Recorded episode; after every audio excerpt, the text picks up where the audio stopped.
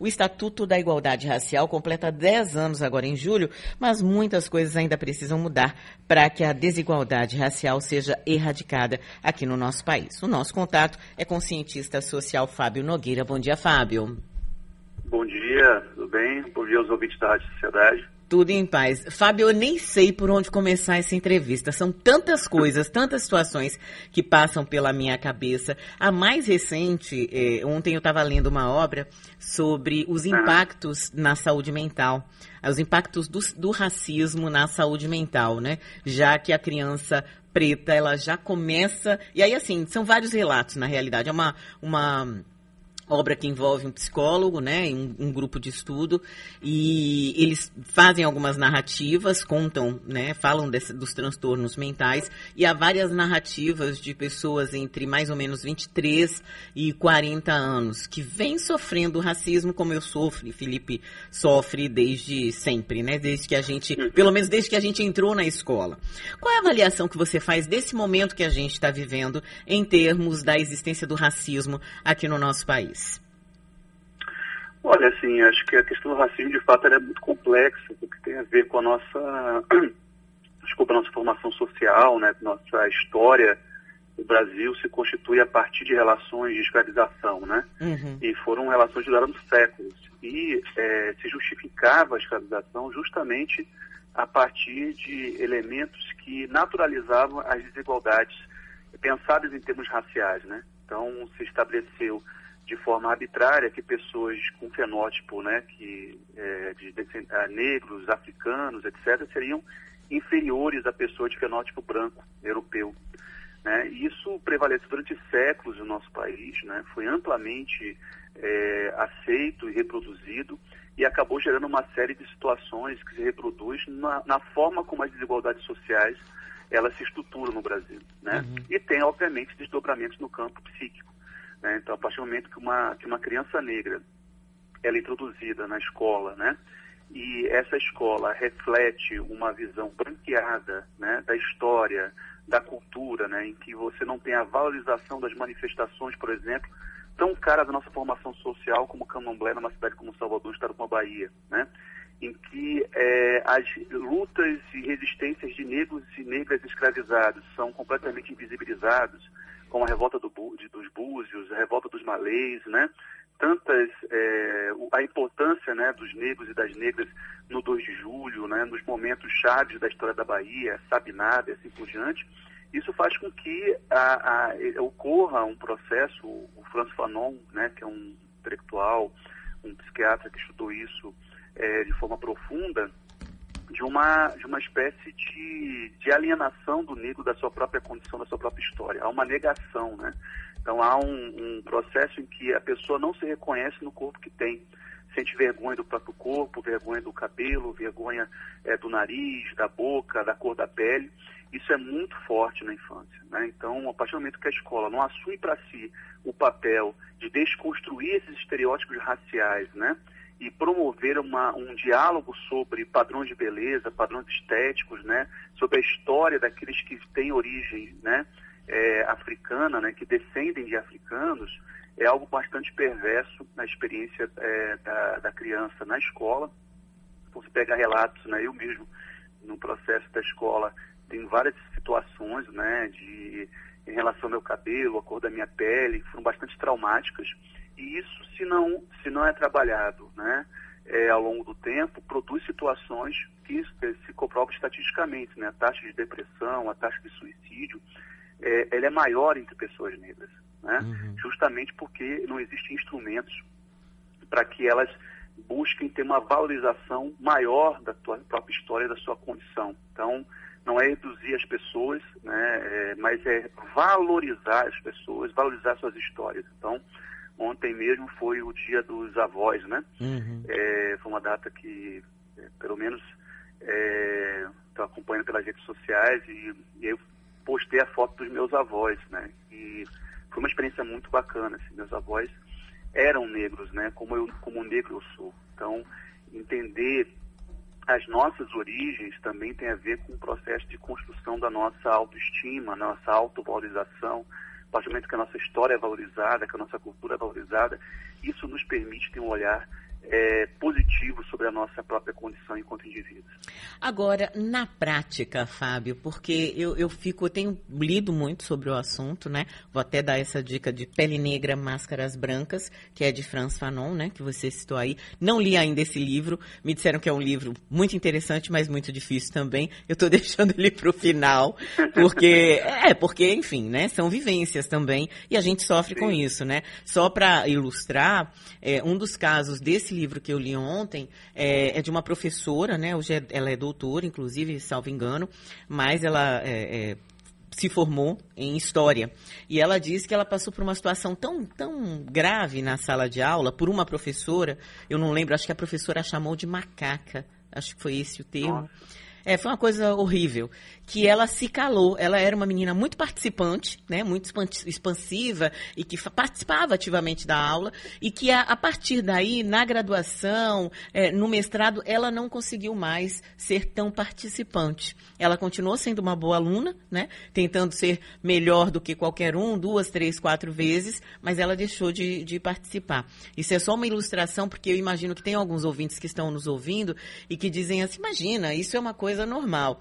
E não é, né? Na realidade, isso fere profundamente a pessoa e pode sim trazer consequências muito graves. A gente está conversando aqui com o cientista social Fábio Nogueira, falando do Estatuto da Igualdade Racial, que completa 10 anos, e falando do que né, a gente tem uma norma aí que diz que nós devemos ter a igualdade racial no, no país. Mas como é que a gente transforma uma norma em realidade, Fábio? Então, acho que é, eu estava, é, inclusive, né, quando me convidaram para essa entrevista, refletindo sobre a importância do Estatuto da Igualdade Racial, né? É um projeto, projeto de lei de 12288, de 20 de julho de 2010, completou 10 anos, né? E a partir do Estatuto da Igualdade Racial aprovado em Brasília, você tem o Estatuto Estadual, de 2014, e o Estatuto Municipal, aqui na cidade de Salvador, de 2019 há um ano que a gente tem um estatuto municipal. Então, a primeira questão é, é as iniciativas de combate ao racismo, né, à discriminação racial, elas, é, não vou dizer assim, antes do Estatuto da, da Igualdade Racial, elas dependiam da ação ou do movimento negro, ou de parlamentares a partir de projetos de lei, ou da interpretação dos juristas, né? Então, o judiciário tinha um, um papel e isso ficava um pouco a critério a partir de uma interpretação de mecanismos da Constituição Federal, por exemplo, a igualdade entre todos os brasileiros. Né? Então, como a gente interpreta esse, esse, esse artigo da Constituição? O Estatuto de Igualdade Racial aponta uma perspectiva. Né? Então, para promover a igualdade, você precisa ter políticas públicas de ação afirmativa ou de reparação para grupos historicamente é, vítimas do racismo. Então, é, o Estatuto ele regulamenta aspectos da Constituição Federal. E isso nos dá base jurídica para hoje, mesmo em governos que são hostis à política de ação afirmativa, vou citar o exemplo, por exemplo, do, do Ventralb, né, um ministro que fugiu é, para os Estados Unidos, né, foragido da polícia, o ministro da Educação, Ventralb, ele anulou o efeito de um decreto que instituía políticas de ação afirmativa nas pós-graduações né, do Brasil. Uhum. Uma política importante do ponto de vista de uma equidade da democratização do acesso à pesquisa científica votação no Brasil. Esse dispositivo do Ventralb foi anulado pelo próprio MEC. Né? Por quê? Porque existe toda uma construção, um arcabouço jurídico que serve de base para fundamentar ações do movimento social, do movimento negro e do cidadão e da cidadã que se que sente vítima de racismo e entende a necessidade que o Estado assuma a política de reparação. O Brasil ele é, é signatário da, da Conferência de Durban, na África do Sul. Então ele se compromete, o Estado brasileiro se compromete a promover ações, políticas de ação afirmativa e de reparação. Então, é muito recente em termos históricos né, a implementação dessas políticas. No 14 de maio de 88, né, um dia após a abolição da escravidão, você não teve um pacote de medidas ou políticas que buscassem reparar séculos de escravização. Isso, é, isso foi, se constituiu ao longo de, de leis, né, de iniciativas individuais, principalmente nos períodos democráticos do nosso país, década de 50, né, é, na redemocratização no final dos anos 70, anos 80, né, e o Estatuto da Igualdade Racial veio justamente ser um instrumento é, legal, um arcabouço legal que vai fundamentar uma série de ações que são desenvolvidas no âmbito federal estados e municípios. Né? Então, inclusive, isso embasa é, ações na justiça, né? exigindo que políticas sejam implementadas. É importante dizer que apesar na época da aprovação do Estatuto ter sido polêmico a exclusão do Fundo de, de Promoção da Igualdade Racial, o Estatuto prevê que o governo federal se compromete com políticas de ação afirmativa. Isso está lá no Estatuto, né? É, então, isso tudo serve como instrumento, como ferramenta para que o cidadão, a cidadã e os movimentos sociais pressionem o poder público para que você possa efetivamente ter políticas de ação afirmativa, de reparação, de promoção da igualdade racial. Isso não se dá do dia para a noite. Obviamente, você tem aí um, uma, um passivo de séculos de escravização, de uhum. séculos de negação de direitos, de séculos em que é, negros e negras, por por conta da, né, por violência, é, por ações violentas, e um crescimento absurdo da política de encarceramento. Né? Está um estado como o estado da Bahia, em que tem empresas privadas que ganham, e ganham bastante, para gerenciar presos. Né? Quer dizer, virou um negócio lucrativo para algumas empresas, até por uma alternativa ao sistema penitenciário que se expandiu de forma absurda. E quem, qual é o perfil dos que estão presos hoje no Brasil? Né? São os presos, são, é o colarinho branco, né? são a, a, a elite, são os ricos? Não, são os pobres. Né? Quer dizer, são principalmente aqueles que estão associados de alguma maneira ao tráfico de drogas. Né? Porque tem uma política de guerra às drogas é, que foca no combate né, a, ao, ao tráfico sem apresentar alternativas em relação aos usuários. Assim, então, inclusive, há um debate dentro do movimento negro a respeito disso. Bem, a conjunção desses fatores fez com que o Brasil é, assistisse a números completamente absurdos de violência contra jovens negros, contra as pessoas, pessoas negras. E um, um aumento da consciência em relação a isso. Né? Então, eu diria que o Brasil está numa fase em que há um aumento da consciência para os casos de violência, né? É, que chama a opinião pública, a, a, atenção da opinião pública, que existem manifestações, tanto que existiram manifestações em relação ao assassinato da Ágata no Rio de Janeiro, em torno de operações policiais. Ah, o Faquin concedeu uma liminar favorável a uma DPF, proibindo durante a pandemia as ações é, de, de, de violentas das polícias nas favelas do Rio de Janeiro o que curiosamente fez com que caísse o número de mortos. Uhum. Né? A polícia do Vítor, no Rio de Janeiro, matou muito desde o início do mandato. Isso tem a ver muito com o perfil dos governantes que estão à frente, se eles priorizam ou não uma política eficiente, né? em que você possa ter segurança sem vítimas, sem óbitos, sem mortos. Acho que essa, esse é o desafio. Uhum. Né? Se convencionou e se naturalizou a violência como negros e contra negros e pobres como método de promoção da segurança pública, o que é uma mentira. Né? Então, nos Estados Unidos, né, você tem uma tradição desde o movimento dos direitos civis, antes dele próprio, né, figuras importantes que já estão pautando a questão do sistema carcerário, da violência policial. Né? É bom lembrar que a Rosa Parks, Martin Sim. Luther King foram vítimas do sistema penitenciário, foram presos, né? foram abordados por policiais.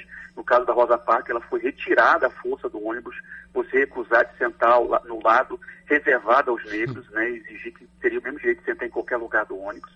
É, isso aconteceu com outras figuras, com uma liderança negra importante uhum. como Malcolm X, né, que é egresso do sistema penitenciário, que falou bastante em relação a, abordagens é, policiais.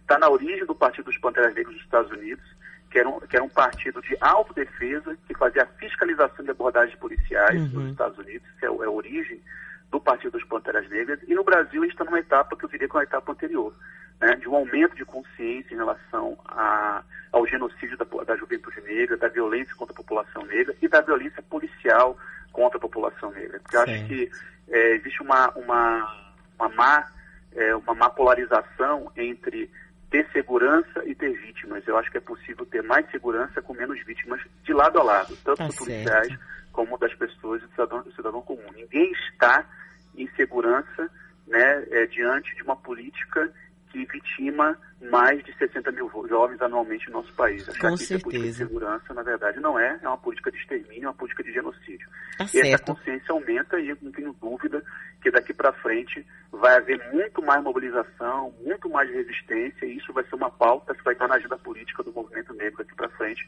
de uhum. forma permanente, é, ocupando um lugar na opinião pública. Coisa que acho que de alguma maneira há uma mudança né? Até uhum. pela, pelo tipo de cobertura relação a casos como que você citou agora, é, envolvendo a mulher negra em São uhum. Paulo. Já vou deixar aí o convite para a gente bater esse papo também em outro momento, doutor, porque a gente está com o tempo bem apertado hoje, mas quero agradecer muito aí o cientista social Fábio Nogueira, esse bate-papo sobre o Estatuto da Igualdade Racial, que está completando 10 anos agora em julho. Obrigada, viu, Fábio? Um bom dia para você. Bom dia, bom dia a todos os ouvintes.